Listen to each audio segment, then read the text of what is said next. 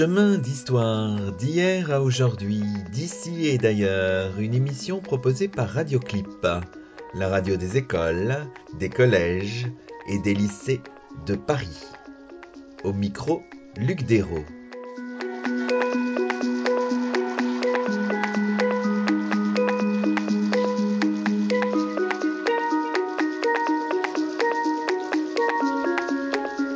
Bonjour à toutes et à tous. Chemin d'histoire, une émission proposée par Radioclip, continue en ces temps particuliers à produire des émissions inédites.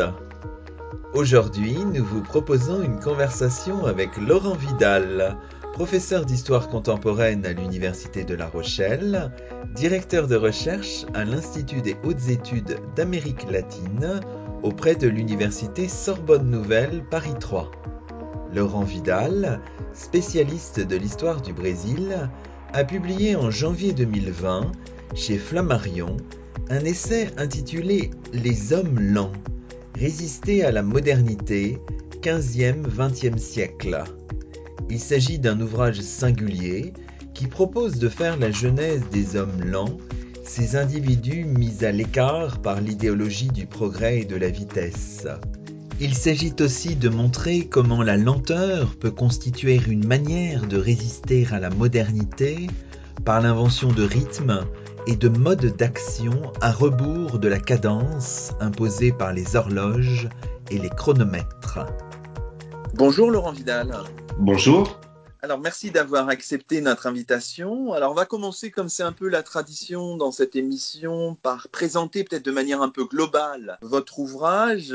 Si on avait à dire de quoi ce livre est finalement le nom, qu'est-ce qu'on pourrait dire pour synthétiser là comme ça en quelques phrases l'objet de votre ouvrage? L'objet est double. Il y a d'abord la mise au jour d'une discrimination sociale par le rythme et qui a hum, existé euh, même si elle n'a pas été souvent euh, justement euh, explicitée, mais en tout cas elle a été extrêmement efficace. Comment depuis le, le, le 15e siècle, en quelque sorte, les sociétés modernes se sont construites par une discrimination de ceux qui ne pouvaient tenir la cadence imposée par cette modernité? Et, ceux qui sont discriminés et rejetés parce qu'ils ne tiennent pas la cadence, c'est eux que j'appelle les hommes lents. Et dans un deuxième temps, je m'interroge, mais finalement, est-ce que la lenteur ne pourrait pas être aussi conçue comme une rupture de rythme, un changement de rythme, une forme de euh, subversion et de contestation sociale? Dans les premiers chapitres de votre ouvrage, vous dites la figure sociale des hommes lents, jamais formalisée, constitue en fait le sous-texte de l'existence quotidienne. Et vous reprenez là des, mots d'un sociologue dont la pensée a l'air de vous avoir marqué, puisqu'il traverse un peu l'ouvrage, d'un sociologue qui s'appelle Jean Duvigneau. On imagine la démarche d'autant plus difficile qu'il s'agit de retrouver quelque chose vraiment en profondeur. Il y a comme l'idée là d'un de travailler sous les couches, quoi, en sédimentation d'une certaine manière. Moi qui suis nourri d'une autre pensée aussi, est d'une autre démarche, qui est celle de la micro-histoire, qui cherche aussi à privilégier l'observation de situations de crise pour découvrir tout un ensemble des constituants d'une situation sociale et d'une société finalement. J'ai considéré euh, cette question, cette discrimination par la lenteur comme une sorte de sous-texte, à savoir que à certains moments et encore très rarement, elle est exprimée. Donc il m'a fallu chercher ces rares moments, mais ce que l'on voit et quand ils affleurent, eh bien on voit une sorte de constance du discours qui ne fait que se renforcer au fur et à mesure. Donc gratter sous l'écorce de la réalité sociale et voir ce qui en profondeur la structure véritablement. Généralement, quand on parle de, des hiérarchies sociales, des discriminations sociales, on utilise toujours des métaphores qui puisent dans un registre spatial. On parle de marginalité, mettre à la marge, de domination ou de dominer, ça renvoie encore à l'espace. Mais très rarement, on utilise et on puise nos, référents dans des métaphores temporelles, comme si le, la question, le rapport au rythme dominant de nos sociétés n'était pas aussi susceptible de justifier des hiérarchies sociales. Or, j'en suis désormais persuadé, ceux qui ont des compétences rythmiques pour accompagner la cadence des temps modernes se trouvent généralement au sommet de la société. Ceux à qui on dénie des compétences rythmiques pour accompagner cette modernité, on les place généralement au bas de la hiérarchie sociale. D'où vous est venue finalement cette idée de rechercher un peu le sous-texte de nos sociétés occidentales Est-ce que vous l'avez puisé dans vos travaux sur le, sur le Brésil? Enfin, est-ce que c'est le fruit d'une succession d'expériences un peu personnelles? Enfin, qu'est-ce qui vous a porté à aller vers cet objet-là, qui, comme vous venez de le dire, n'est pas évident finalement? C'est un projet que euh, je caresse depuis une dizaine d'années. Euh, c'est une découverte inopinée euh, d'un petit texte d'un géographe brésilien, un court texte de 3-4 pages, qui s'appelle La force est du côté des lents. Et, ce géographe, Milton Santos, parlait des, habitants des périphéries des grandes métropoles, et notamment, lui, il parlait de São Paulo, il parlait des hommes lents, et il disait que c'est eux finalement qui avaient la plus grande capacité à euh, s'en sortir dans ces sociétés euh, métropolitaines. Je trouvais ça intrigant. Ça m'a un peu fasciné cette expression homme lent. Je savais pas trop ce qu'on pouvait y mettre derrière. Et puis, soudain, m'est revenu en tête un vers du poète Aimé Césaire, où il dit euh, Ceux qui n'ont jamais su dominer la vapeur ni l'électricité, mais ceux sans qui le monde ne serait pas le monde. Et je me suis dit Mais et finalement, et si les hommes lents, c'était eux? Comment Vous me posez la question sur la genèse d'une idée. Et moi, elle a surgi très clairement de la, la, fascination de la découverte de cette expression homme lent, et puis de ce poèmes et de ces vers qui me troublaient. Voilà. Quand on regarde euh, un petit peu votre livre, donc il a un aspect un peu particulier parce qu'il ressemble à un essai d'une certaine manière. Il y a un certain nombre d'idées qui vous portent, mais en même temps, bien sûr, il y a un appareil critique. Euh, en, fin d'ouvrage, on trouve un, un, certain nombre de notes qui étayent, qui appuient, bien sûr, toute votre démonstration. Donc, on garde ce caractère euh, habituel dans les ouvrages d'histoire. Finalement, l'histoire que vous tentez avec ces hommes lents résistés à la modernité 15e, 20e siècle, paru chez Flammarion, c'est une histoire qui semble à la fois culturelle, sociale, politique, mais qui brasse aussi d'autres champs, la sociologie, l'anthropologie, la philosophie. Il y a un côté polymorphe dans votre travail, euh, Laurent Vidal. Oui, euh, ceci explique un peu la difficulté que j'ai eu à, traiter au début. Une fois que ce télescopage a eu lieu entre l'expression et le vers poétique, bon, qu'est-ce que j'en fais de, ces hommes lents euh, Moi, je suis historien et je suis toujours fasciné par les périodes dites de jeunesse. Comment prend forme un processus. Pour cela, eh bien, il m'a fallu sortir du seul champ de l'histoire et aller euh, dialoguer avec d'autres d'autres disciplines avec lesquelles j'ai euh, certaines habitudes de, dialogue, comme euh, l'anthropologie, par exemple. J'ai beaucoup puisé dans la philosophie et pour également étayer mes, mes propos, et comme je dis que ça relève d'un sous-texte et que cela n'apparaît pas très souvent, j'ai beaucoup puisé également dans les œuvres artistiques, qu'il s'agisse d'iconographie, qu'il s'agisse de poésie, de théâtre, parce que je considère que les artistes, bien souvent, mettent le doigt sur des phénomènes sans qu'ils aient encore reçu un nom ou un accueil dans la, société où évoluent ces artistes. Et donc, je, prends les travaux des artistes ou les expériences des artistes véritablement comme une source historique qui me permet de tracer, de, de chercher à remonter toutes ces apparitions de la lenteur comme élément discriminatoire. Vous avez dit votre attention aux mots, votre attention aux images, mais le style de l'ouvrage montre une euh, sensibilité d'écrivain, un, plaisir de l'écriture. J'imagine que dans la fabrication de l'ouvrage, il y a aussi le, plaisir des mots, euh, le plaisir d'écrire, euh, Laurent Vidal. C'est évident que l'écriture est un, plaisir, mais euh, l'écriture, elle fait partie, je dirais, de, la démonstration. Pour la résolution un petit peu de cette énigme, d'une certaine manière, la, place historique des, hommes lents, le, surgissement de cette figure sociale, j'ai éprouvé le besoin de l'accompagner par un, style qui témoigne d'une certaine euh, émotion. Il me semblait qu'un style purement neutre allait faire perdre un petit peu de chair et de contenu, de vie, hein, à cette figure sociale des hommes blancs qui avait tant de mal déjà à émerger.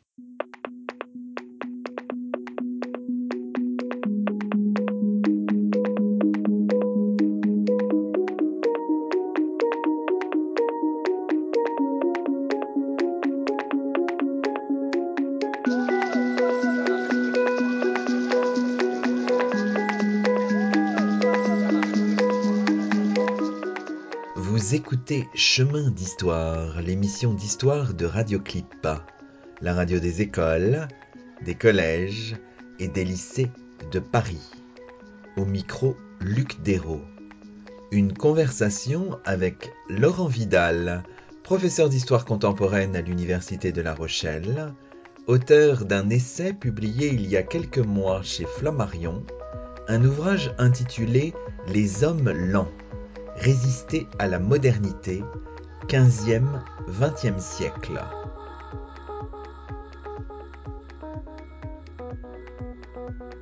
La force est du côté des lents. Toujours en bonne place au panthéon de la modernité occidentale, la vitesse ne cesse de fasciner. En témoignent nombre de traités de philosophie ou d'ouvrages de sociologie et d'histoire, sans oublier les romans, la peinture, la photographie. Nul besoin de tout compulser dans les moindres détails pour se rendre compte que cet enchantement de la vitesse ne valorise, la plupart du temps, que ceux qui ont la capacité de s'adapter à son rythme soutenu, quand ce n'est pas de le dominer, comme si la rapidité induisait nécessairement la puissance sociale. Dès lors, tel un reflet inversé, s'impose l'association entre lenteur et fragilité sociale.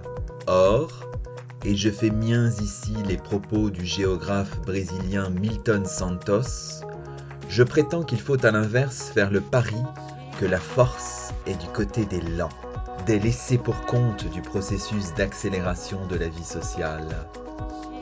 Les lents, une métaphore et une intuition poétique l'on pourrait dire alors, avec le poète Aimé Césaire, lents, ceux qui n'ont jamais su dompter la vapeur ni l'électricité. S'agit-il d'une tare irrémédiable? Non, nous dit le poète dont le chant invite à dépasser l'a priori d'une inadaptation fondamentale des lents au monde moderne. Et y a pour ceux qui n'ont jamais rien inventé, pour ceux qui n'ont jamais rien exploré, pour ceux qui n'ont jamais rien dompté. Mais ils s'abandonnent, saisis, à l'essence de toute chose, ignorants des surfaces, mais saisis par le mouvement de toute chose, insoucieux de dompter, mais jouant le jeu du monde, véritablement les fils aînés du monde. Cet apparent paradoxe est au cœur de cet essai. D'un côté, un monde moderne qui associe rapidité et puissance pour discriminer l'inefficacité sociale, de l'autre, puisque les hommes lents finissent par être plus rapides dans les découvertes du monde, la subversion de ce corset métaphorique. Votre ouvrage est vraiment euh, composé de, et ça aussi c'est un petit peu atypique dans les ouvrages d'histoire, de chapitres relativement courts. On a quatre parties, euh, une troisième partie sur laquelle on reviendra, que vous avez appelée impromptu, qui est extrêmement courte, très ramassée. Et l'ouvrage dans son ensemble s'ouvre par une scène initiale qui nous donne à voir finalement Charlot dans les temps modernes. Donc c'est la scène de la chaîne de montage qui semble, vous le dites, comme une espèce de résumé un petit peu du double propos de, l'ouvrage, de la vitesse implacable qui euh, finalement écrase lents à la grâce de Charlot qui, d'une certaine manière, parvient à, subvertir le, processus, à le, à le changer, à le métamorphoser, voilà, à, à l'assimiler à sa mmh. manière. Il y, a, il y, a, quelque chose d'étonnant et vous avez vu dans cette scène-là une espèce de fulgurance qui permet de lancer votre, votre projet. D'une part, il y a le fameux titre. Euh, c'est en moderne que je fais remonter au XVe siècle. Mais quoi qu'il en soit, déjà le titre, Modern Times, paraît important. Et par ailleurs, cette scène qui est connue mais peut-être pas dans son intégralité. Et moi, je l'ai prise dans son intégralité. La scène qui est connue, c'est la scène où Charlot est devant sa, table de, montage et il doit serrer des boulons. Et il ne tient pas la cadence. Et le contremaître derrière essaie de lui rappeler qu'il doit euh, serrer ses boulons avec régularité. Et lui, il y a une mouche qui passe, etc. Il se laisse euh, distraire très, très facilement. Mais en même temps, on note l'application avec laquelle il tente de, de réaliser cette tâche qu'on lui a qu'on lui a fournie. Je dirais la difficulté qu'il a à harmoniser ses gestes avec la cadence de déroulé du tapis finalement. Et la suite, c'est quand il continue à essayer de, serrer ses boulons, mais qu'il entre dans la machine et qu'on le voit dans les rouages même de, de cette bête, d'une certaine manière, hein, et qu'il en ressort hébété. Il titube, mais là, soudain, moi j'y vois une sorte de grâce, comme s'il avait compris de l'intérieur le fonctionnement de la machine. Et là, c'est le moment de la subversion, dans le sens où, au lieu de continuer à serrer des boulons, eh bien, il va serrer tout ce qui, pour lui, pourrait ressembler à des boulons. Ça peut être un nez, ça peut être le bouton d'une jupe. Enfin, il y a le côté discriminatoire et le côté subversif dans cette seule scène. C'est pour ça que je l'ai prise comme euh, début. Alors, le, premier temps de votre, de votre analyse euh, est consacré à la généalogie d'une discrimination sociale. Et évidemment, euh, c'est aussi euh, constant dans votre ouvrage, vous intéressez au mots et à l'adjectif lentus, pour la première fois utilisé en français à la fin du XIe siècle. Vous rappelez qu'au départ, ça signifie ce qui est flexible, sans rigidité, mou. L'idée d'absence de rapidité, finalement, vient au terme d'un processus euh, complexe. Là, c'est peut-être une influence nietzschéenne, euh, je ne sais pas, mais j'accorde je, beaucoup d'importance, je dirais, au sens des mots et à leur évolution historique. Je considère que tout historien devrait avoir à côté de lui un dictionnaire historique de la langue française ou de n'importe quelle langue. On a la chance, en plus en France, d'avoir le fameux dictionnaire culturel en langue française, le, le Robert. Et là, euh, ce qui m'a intéressé avec, j'ai commencé à prendre cet adjectif, parce que l'adjectif signifie aussi accident, du moins c'est ce que Aristote nous, euh, nous raconte. Et quand c'est un accident, c'est donc qu'il y a un événement. Et c'est là où l'historien peut, je dirais, amener ses outils d'historien et commencer à travailler et à creuser ce qui s'est passé pour comprendre. Eh bien, cet adjectif lent, il entre donc dans la langue française, vous l'avez dit, à la fin du, XIe siècle, et il entre avec l'ensemble, un éventail assez large d'acceptions, qui était l'éventail de la racine latine, le lentus, qu'on utilisait surtout en référence au monde végétal. On disait d'une branche qu'elle était lente, de l'incurvation d'un fleuve qu'il est lent, etc. Et très rarement, ce lentus était utilisé pour se référer aux hommes. Très peu.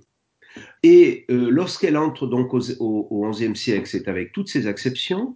Et puis au XVIe siècle, eh bien, il n'y a plus qu'une seule acception. L'univers végétal a complètement disparu et il n'y a plus qu'une utilisation pour rendre compte d'une attitude humaine et surtout la disqualifier. Alors, ça veut dire qu'entre la fin du XIe siècle et ce XVIe siècle, il s'est passé quelque chose. Ce rétrécissement du sens, c'est un indice à poursuivre. Qu'est-ce qui a bien pu se passer pour comprendre cela? Et là, j'ai une hypothèse, j'ai mis une hypothèse. Euh, ce qui s'est passé, c'est la rencontre d'un double discours. D'abord, d'un discours religieux, l'Occident chrétien, depuis le XIIIe siècle, est un débat sur les péchés capitaux. Et parmi les péchés capitaux, il y a celui de la paresse. Vous allez me dire, paresse et lenteur, c'est pas la même chose. Je le concède. Sauf que, pour rendre explicite cette notion de paresse, eh on la traduit par de l'iconographie notamment. Et donc le paresseux est représenté sous la forme d'un homme mollement couché ou d'une femme, d'un escargot, d'une limace, d'un âne. Et alors, l'escargot et la limace ont cette particularité, et, lorsqu'on les voit dans l'iconographie, c'est intéressant, c'est que lorsqu'ils se déplacent, ils laissent une traînée de bave. C'est-à-dire qu'ils souillent leur environnement et s'incrustent l'idée que le lent souille aussi, d'une certaine manière, son environnement. Donc cette association entre paresse et lenteur par l'iconographie, mais aussi par des traités de théologiens, elle est importante et elle naît là. En même temps, c'est quasiment contemporain, on assiste à la naissance de, ce qu'on appelle le capitalisme marchand et les, premiers traités de commerce qui apparaissent en Italie au XIVe siècle expliquent que pour faire de bonnes affaires dans le commerce, il faut être prompt. Il faut le faire avec promptitude. Alors, on voit d'un côté, on valorise la promptitude comme un élément d'efficacité économique. De l'autre côté, on disqualifie la lenteur comme une attitude sociale négative. Voilà, c'est la rencontre de ces deux discours et c'est ici que va naître cette figure des hommes lents. Dans cette généalogie des hommes lents que vous proposez, évidemment, il y a aussi souvent des détours. Et c'est pour ça que votre, votre argumentaire passe par un univers euh, extra-occidental, passe par la figure de l'Indien paresseux. Vous dites qu'il s'agit sans doute de la première figure de l'homme lent euh, l'idée de paresse est associée aux Amérindiens, de même que le déni du travail ou d'autres vices. Donc, votre construction, en fait, votre généalogie des hommes lents, elle passe aussi par l'Amérique. Oui, elle passe par l'Atlantique. Il y a une dimension atlantique dans cette figure des hommes lents. À savoir que lorsque les, théologiens chrétiens euh, dissertaient sur euh, les, euh, la paresse, ils avaient en tête, entre autres, les moines, les moines ossieux, dont on disait qu'ils se livraient aux démons de midi, etc., etc. Mais ça, on ne peut pas dire que c'est un grand impact sur la vie d'une société. En revanche, la découverte du Nouveau Monde à partir de la fin du XVe siècle et n'oublions pas que ces découvreurs, puis ensuite conquérants, sont complètement imbus de ce discours des, théologiens chrétiens.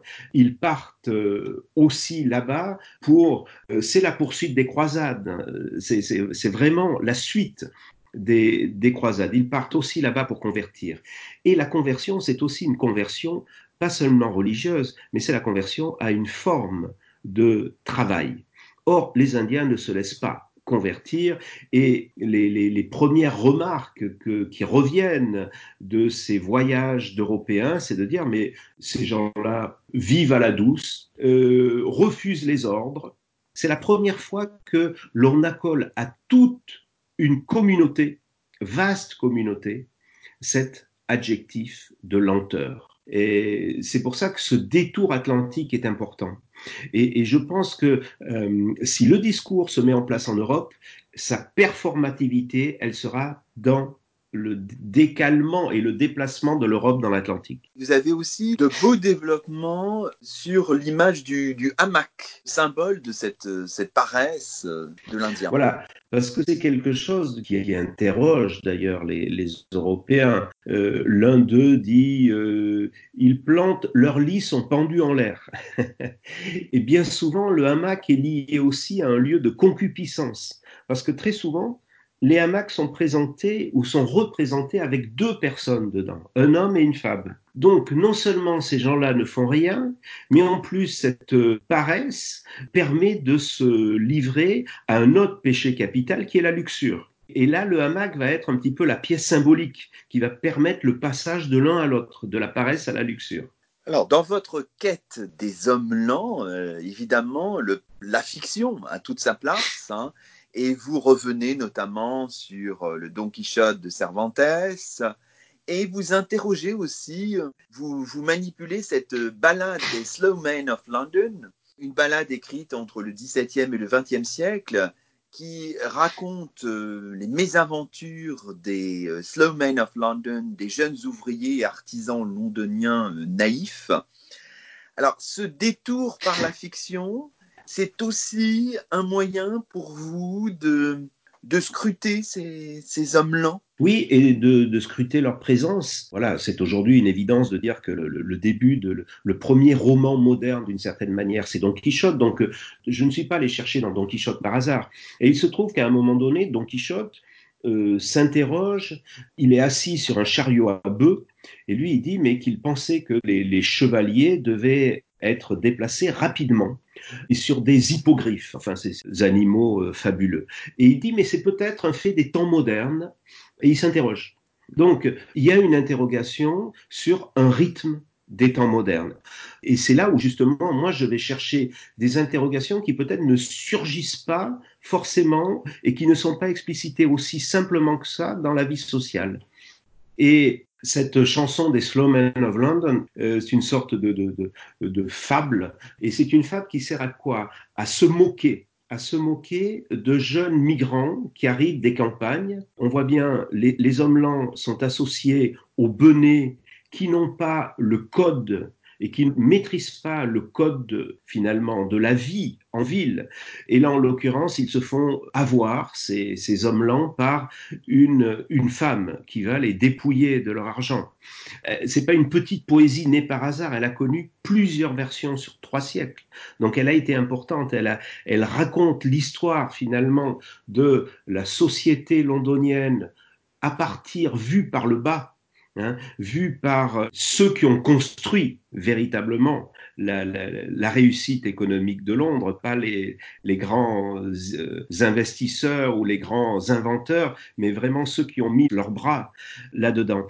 Et le fait de les appeler les slowmen, le fait de découvrir que cette expression, eh bien, je l'ai retrouvée dans, euh, dans des lettres par ailleurs, c'est-à-dire que l'expression était passée dans le langage courant en Angleterre, ça montre bien qu'il y avait une, là encore, euh, cette association entre lenteur et stupidité, elle était entrée dans l'usage commun, finalement, euh, dans cette société anglaise, disons, à l'époque moderne.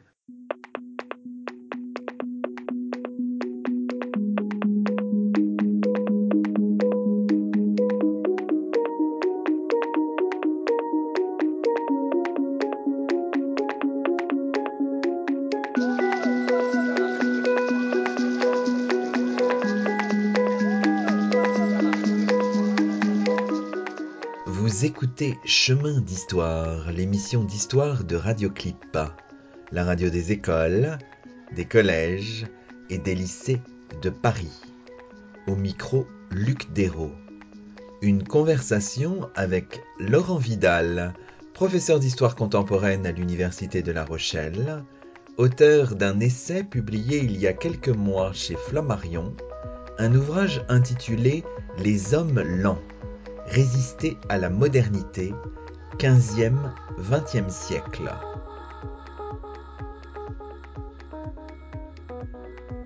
Une ballade populaire qui a connu bien des versions entre le XVIIe siècle et le début du XXe siècle, la plus importante faisant 12 strophes et 113 vers, raconte les aventures ou plutôt les mésaventures des Slow Men of London, ces jeunes ouvriers et artisans londoniens dont la naïveté leur vaudra bien des déboires.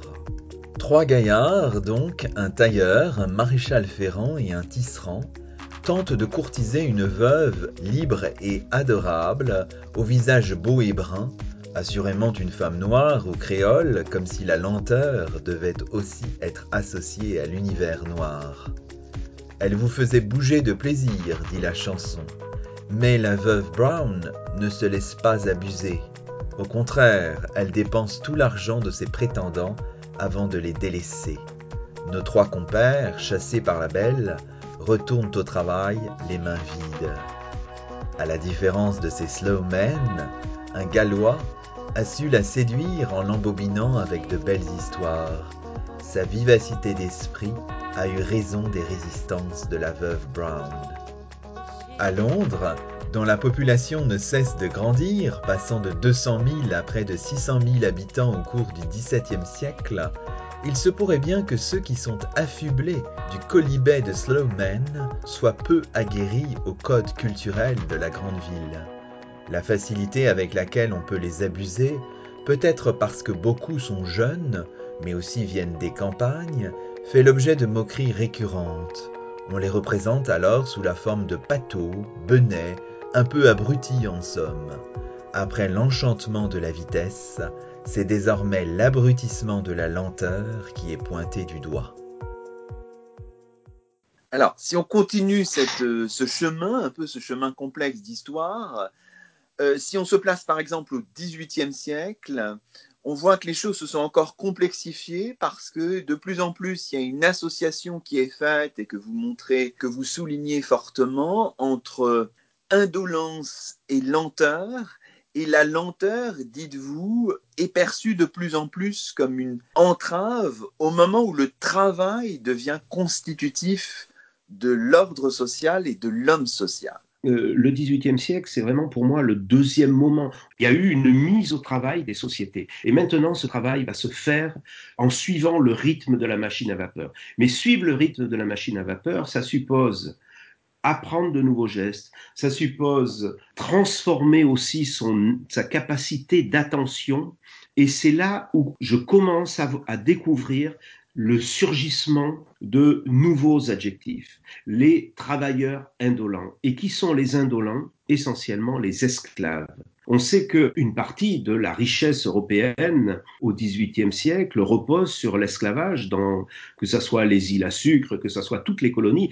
Et c'est là où entre, je dirais, le troisième continent de l'Atlantique, c'est l'Afrique. Le noir est indolent. Euh, donc après l'Indien paresseux, le noir indolent, indolent parce que justement, il n'accomplit pas les gestes que l'on attend de lui avec la systématisation nécessaire en raison de, des, nouvelles tâches de, de, travail.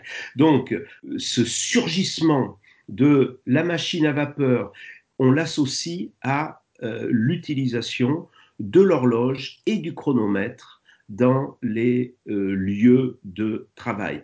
Et pas simplement dans les usines. On voit apparaître l'utilisation du chronomètre, y compris dans les plantations esclavagistes. À tel point qu'on peut se demander, même si la grande, et ça c'est un historien anglais qui a posé cette question, est-ce que la grande innovation de euh, l'ère industrielle, c'est la machine à vapeur ou c'est le chronomètre? C'est peut-être bien l'association des deux. Une cadence et son contrôle par le chronomètre. Ceux qui n'entrent pas ni dans la cadence et qui échappent trop souvent au contrôle, ce sont les hommes lents, les indolents. Vous évoquiez à l'instant les travaux d'Edward Thompson, et donc vous avez utilisé un, certain nombre de travaux euh, sur les, les rythmes. Vous mentionnez aussi ceux de Jürgen Osterhammel, le travail sur les rythmes au Moyen Âge de Jean-Claude Schmitt. Là, vous avez pu connecter vos hypothèses avec une historiographie euh, du temps, des rythmes qui est assez dynamique finalement? Euh, c'est évident qu'il y a, et c'est un champ euh, d'études qui est en pleine explosion, l'histoire des rythmes, enfin l'importance des rythmes dans, dans l'histoire. Évidemment, en France, c'est assurément euh, Jean-Claude Schmitt depuis euh, tout un ensemble de, d'enquêtes. Je pense par exemple à l'histoire des, des, anniversaires, euh, etc. Et jusqu'à son, son, dernier, cette somme sur les, les rythmes au Moyen Âge. Donc moi, c'était l'occasion de pouvoir dialoguer avec tout un ensemble d'auteurs qui m'ont nourri depuis peut-être 15 ans. Cette question me fascine. Alors, je l'ai vu dans autre chose que le domaine du travail.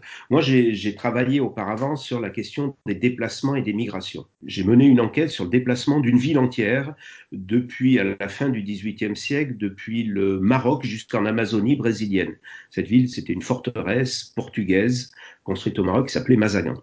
Et ce déplacement a duré dix ans. Et donc, euh, il n'y a pas besoin de dix ans pour se déplacer. Il y a eu besoin de quelques mois, euh, guère plus. Mais en fait, ces dix ans, c'est du temps d'attente. Du coup, je me suis posé cette question. Que se passe-t-il dans ces temps d'attente? Donc cette attention au rythme, pour moi, c'est aussi, je dirais, quelque chose, euh, j'ai un peu accompagné par, par mes travaux tout, toute cette euh, constitution hein, d'une approche rythmique de, l'histoire. Et c'était un grand plaisir de, de, de, pouvoir les réinviter à dialoguer euh, avec moi tout au long de, de cet ouvrage parce que euh, ce sont de vrais compagnons de route, ces, ces ouvrages. Si on poursuit un peu votre cheminement, là, euh, c'est à ce moment-là que vous proposez un nouveau détour atlantique en analysant notamment le discours sur les Amérindiens, les Noirs des Amériques et des Caraïbes, les colonisés d'Afrique en analysant tous ces jugements de valeur, ces stéréotypes, toute cette mise en place d'un imaginaire euh, qui stigmatise évidemment les hommes lents, la lenteur. Évidemment, ça va revenir ensuite en boomerang, comme en boomerang dans les sociétés occidentales finalement. C'est ça. Et, ce qui m'a intéressé, c'est que euh, ce, détour atlantique, c'est pas un détour simplement pour euh, pour faire plaisir ou pour me faire plaisir, pour dire voilà, moi je, connais aussi euh, d'autres choses. Non, c'est cette idée du boomerang. Et, et à chaque fois, Amérique et Afrique ont servi de lieu d'expérimentation d'un discours, mais aussi d'une pratique, parce que le discours, il induisait une, pratique. Et on va le voir revenir comme un boomerang eh bien, à partir de, des débuts de l'industrialisation. Et ce discours qui a été expérimenté au Nouveau Monde ou dans des situations coloniales en Afrique, eh bien, il va être réinvesti pour disqualifier cette fois, eh bien, on a parlé tout à l'heure des Slowmen of London, euh, ces, nouveaux ouvriers qui viennent bien souvent des campagnes et qui ne sont pas adaptés ni au code de la ville, ni au rythme du, du travail. Alors cette fois, euh, les ouvriers, on dira qu'ils sont lambins, traînards, et puis bientôt on parlera de leur flânerie.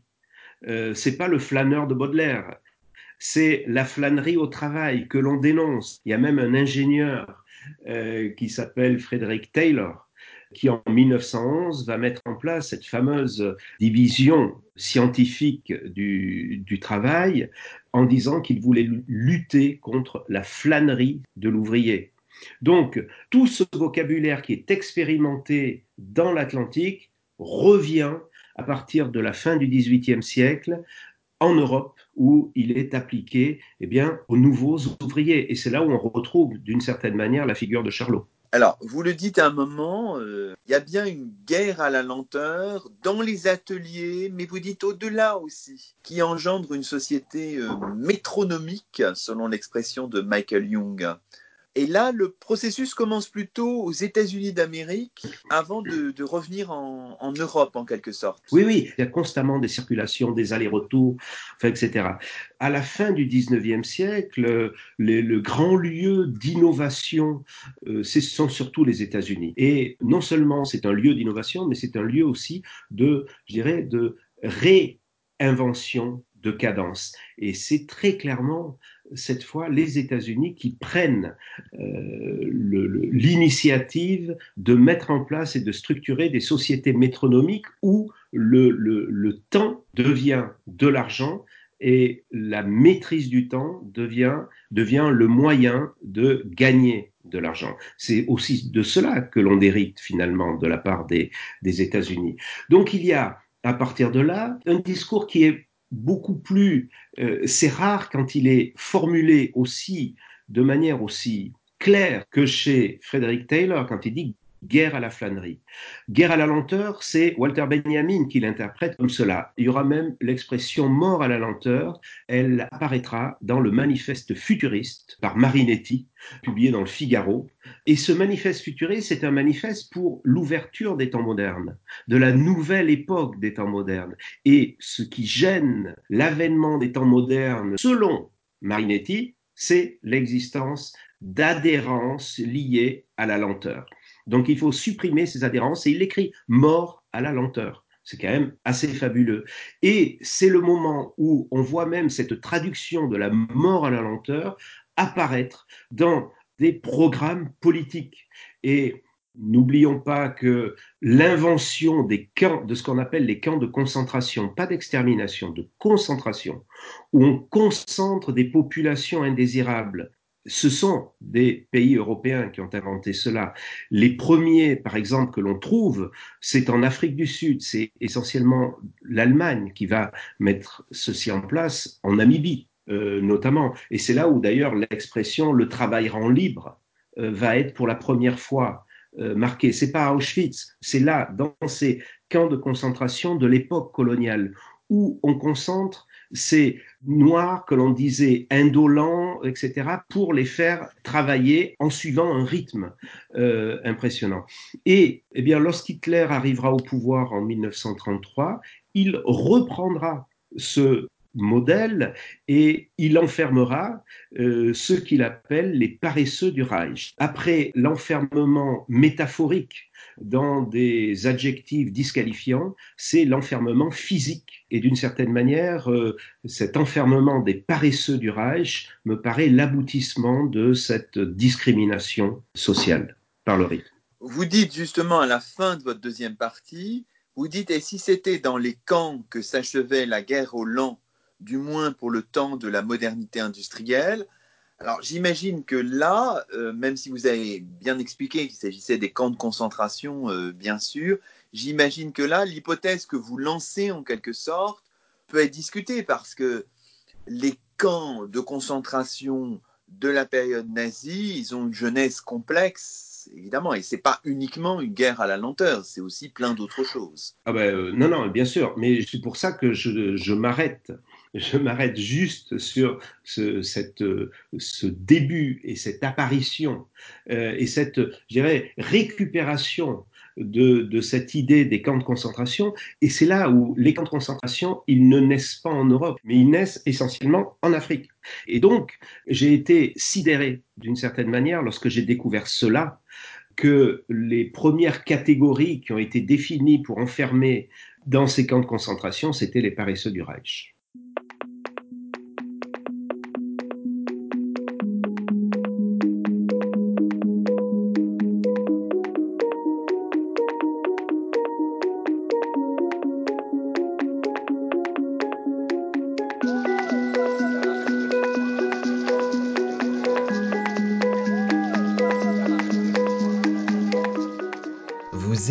Chemin d'Histoire, l'émission d'histoire de Radioclip, la radio des écoles, des collèges et des lycées de Paris.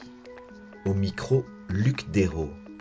Une conversation avec Laurent Vidal, professeur d'histoire contemporaine à l'Université de La Rochelle, auteur d'un essai publié il y a quelques mois chez Flammarion, un ouvrage intitulé Les hommes lents résister à la modernité 15e, 20e siècle. De retour à Londres, après son exil forcé dans l'île, Robinson Crusoe s'ennuie.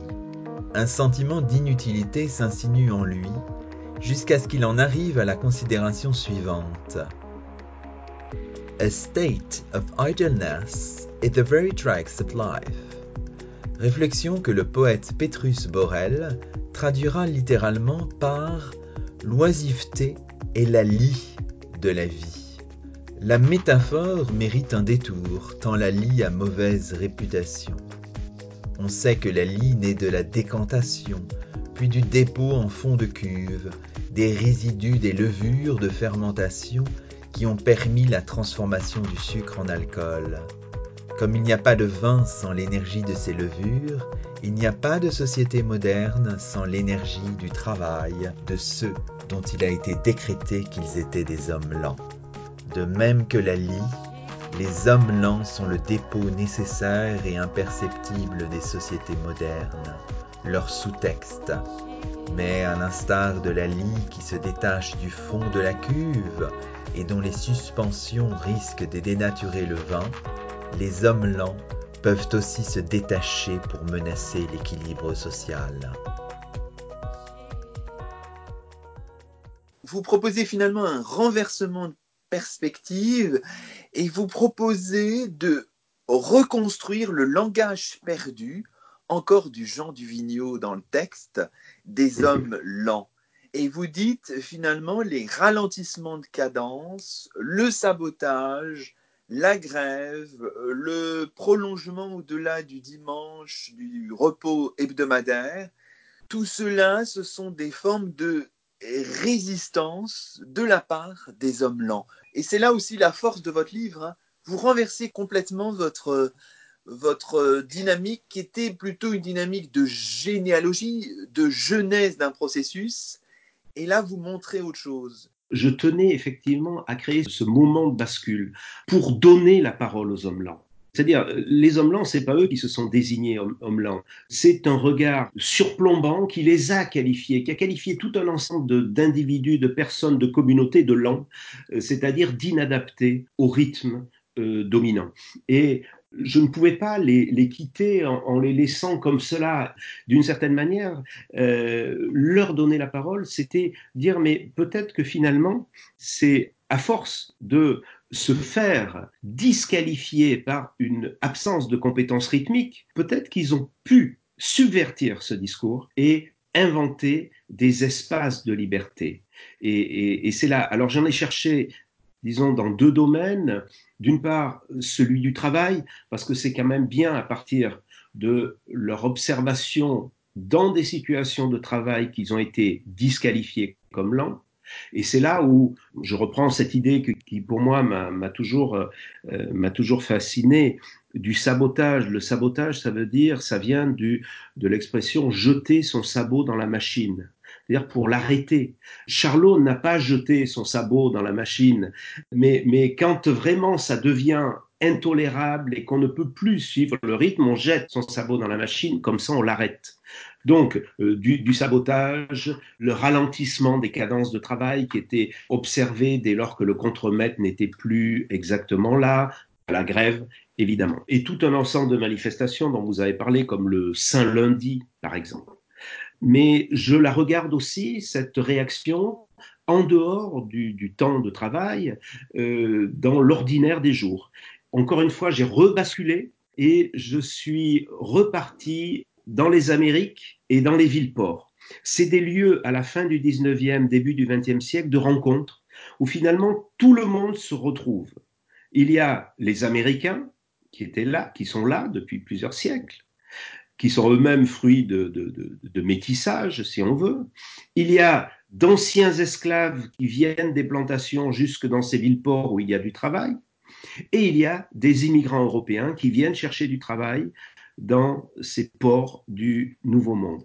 Et quand on regarde depuis Buenos Aires, Rio, euh, Salvador de Bahia, Carthagène en Colombie, et puis après on peut aller jusqu'à la Nouvelle-Orléans, la Havane à Cuba, on pourrait même dire Saint-Pierre en Martinique, eh bien on voit apparaître dans toutes ces villes-ports des formes musicales qui s'appuient sur une seule et même technique, c'est la technique de la syncope qui en soi n'est pas nouvelle, mais là, elle est utilisée systématiquement dans toutes ces musiques. Et la syncope, c'est une forme de rupture de rythme, ou en tout cas, elle donne cette impression d'une rupture de rythme, et elle la traduit. Hein, euh, cette impression, mais c'est aussi euh, une figure musicale qui permet de prolonger un temps faible vers un temps fort. Et moi, ici, j'y ai vu quelque chose de métaphorique, c'est-à-dire des personnes en situation de faiblesse sociale prennent une situation de force. Alors toutes ces musiques, après, elles vont avoir des noms différents. Le tango, la samba,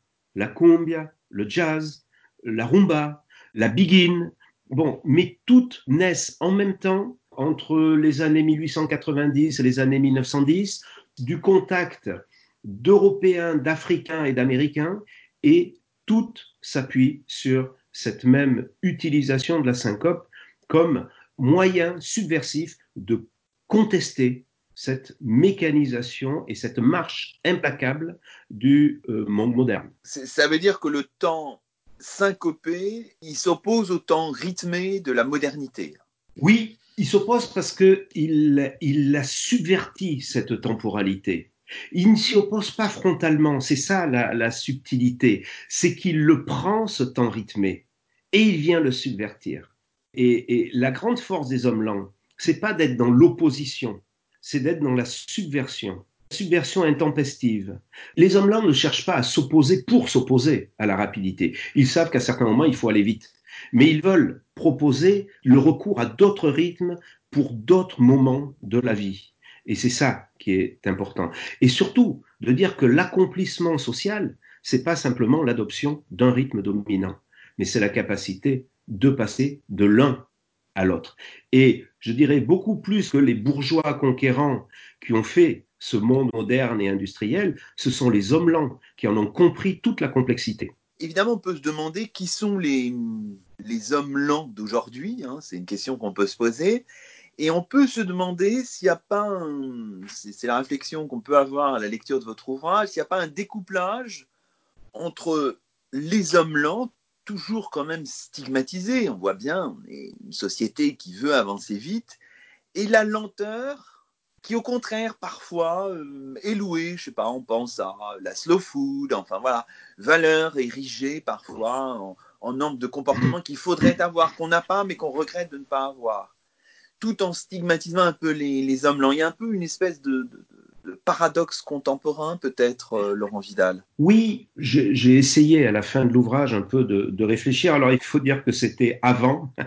l'ouvrage a été rédigé avant, avant le grand ralentissement, d'une certaine manière. En France, euh, du moins, les gilets jaunes, quand ils apparaissent, dont on pointe souvent du doigt l'inadaptation, euh, etc. Et quand ils se sont, ils ont commencé à se mobiliser, c'est autour de ronds-points. Et les ronds-points, qui sont nés pour fluidifier la circulation, ont ici servi à la ralentir et donc à montrer qu'ils existaient. L'autre grande figure pour moi, ce sont les migrants. Et les migrants euh, qui aujourd'hui sont systématiquement représentés sous la forme de la lenteur, euh, comme une masse d'inutiles qui est prête à, se, à déferler sur, sur l'Europe, etc. Alors, évidemment que entre ça et puis de l'autre côté, depuis le milieu des années 80, cet appel à une slow life, euh, etc., on peut se dire, est-ce qu'il n'y a pas une déconnexion d'une certaine manière? Est-ce que euh, ces hommes lents, euh, des gilets jaunes aux migrants, peuvent être en résonance avec cet appel à une slow life? Ça, c'est une vraie question. Mais moi, je pense que le moyen de résoudre cela, c'est que cet appel à une slow life, c'est d'abord euh, et avant tout presque un appel individuel. C'est un choix individuel. Moi, ce qui m'intéresse dans, mon travail sur les hommes lents, c'est de mettre et de pointer du doigt des dimensions collectives. On va souvent avoir des gens extrêmement euh, rapides qui vont s'ouvrir des temps de slow life, mais il n'empêche que ce sont les gens qui dictent ce temps ce rythme euh, dominant. Donc euh, la question de la slow life ne va pas résoudre le problème des hommes lents et ne va pas résoudre, je dirais, ce discours dominant sur l'importance d'un rythme efficace, en fait, etc., etc. Alors, si on revient à la, crise du coronavirus, enfin, il n'y a pas encore vraiment de chrononyme bien établi pour cette période que nous vivons, de laquelle nous ne sommes pas encore vraiment euh, sortis. Si on analyse un peu ça, vous dites, vous avez dit tout à l'heure une période de grand ralentissement, mais on pourrait dire aussi ben, la vitesse du virus, bien sûr. On pourrait dire aussi la vitesse des moyens de communication, le télétravail s'est multiplié. Là, la, période paraît aussi finalement euh, paradoxale autour de cette question de la lenteur, du ralentissement et de la vitesse. Paradoxal. Euh, moi, ce qui m'intéresse dans cette, euh, dans cette période, c'est que nos, nos vies d'actifs, et là je parle pour les gens actifs, nos vies se résumaient à des emplois du temps. Et vivre, c'était passer d'un rendez-vous à un autre, d'une tâche à une autre. Ce confinement nous a fait faire l'expérience d'une sorte de corps à corps avec le temps. Le temps était notre ennemi quand il était réduit à un emploi du temps, et là soudain on se rend compte que le temps peut être un allié. Donc éviter de faire du temps une, un ennemi, c'est peut-être bien l'une des leçons, euh, en tout cas je l'espère et je le souhaiterais, que l'on pourra retenir de ce, euh, ce confinement. Bon, bah, merci beaucoup, Laurent Vidal. Les hommes lents sont le sous-texte de nos sociétés modernes. On ne les atteint qu'au prix d'un effort de pensée, tant ils sont invisibles au premier regard. Pour rester dans la métaphore photographique, ce que l'on appelle la photographie moderne, celle d'après la Seconde Guerre mondiale, utilise la technique du tremblé, du bouger, des vibrations pour manifester une présence quand tout semble la nier. C'est justement par un tremblé des mots que l'existence des hommes lents nous est apparue. Et qu'importe si c'est de manière floutée, il faut simplement accepter la fragilité de leur présence. Aussi serait-il vain de prétendre les définir une fois pour toutes. Mieux vaut accepter de les indéfinir, pour reprendre l'expression d'Édouard Glissant.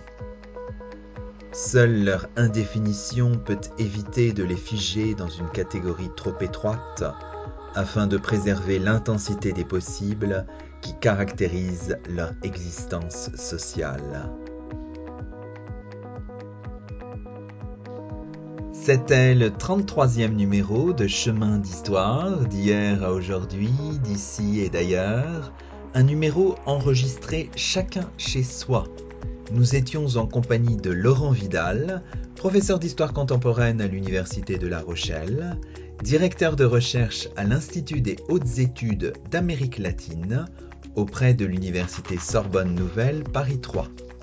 Laurent Vidal a publié en janvier 2020 chez Flammarion un essai intitulé Les hommes lents, résister à la modernité 15e-20e siècle.